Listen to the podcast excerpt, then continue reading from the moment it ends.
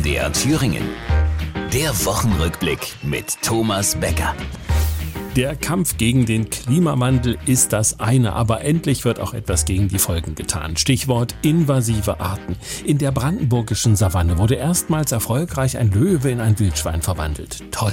Auch die CSU hat trainiert, wie es sich anfühlt, wenn bei einer Klausur die Schneedecke fehlt, die ja notfalls ein geschlossenes Bild abgeben könnte. Wir senden dieses äh, deutliche Signal der Geschlossenheit weil wir der Gegenentwurf zur Arroganzampel sind. Was bitte ist denn der Gegenentwurf zu einer Ampel? Ein Stoppschild, ein Kreisverkehr und wie schnell darf man da fahren? Das Deutschland-Tempo, das der Kanzler vorgibt, heißt eher immer langsamer. Ja, und da muss sich der Kanzler auch nicht wundern, wenn der Söder nur ganz langsam seine Energienetze ausbaut in Bayern. Aber so eine Veranstaltung wie eine Klausur hat natürlich auch immer etwas Symbolisches.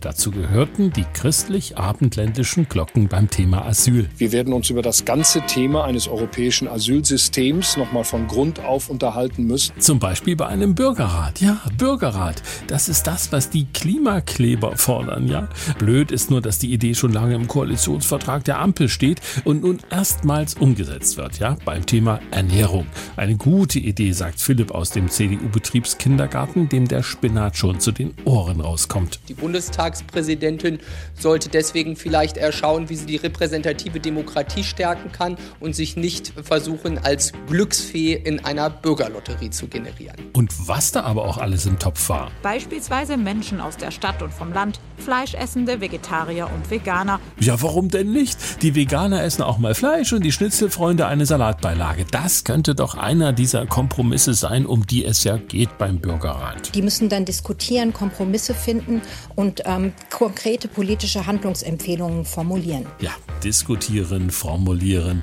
Und dazu schalten wir kurz nach Dessau, wo die linksgrün versiffte Ampelpolitikerin Katrin Göring-Eckert gerade Station macht auf ihrer Sommertour.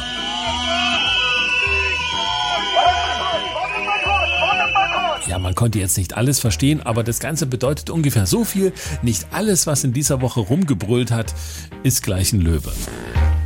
Das war die Woche. Der Wochenrückblick mit Thomas Becker. Auch als Podcast unter mdrthüringen.de.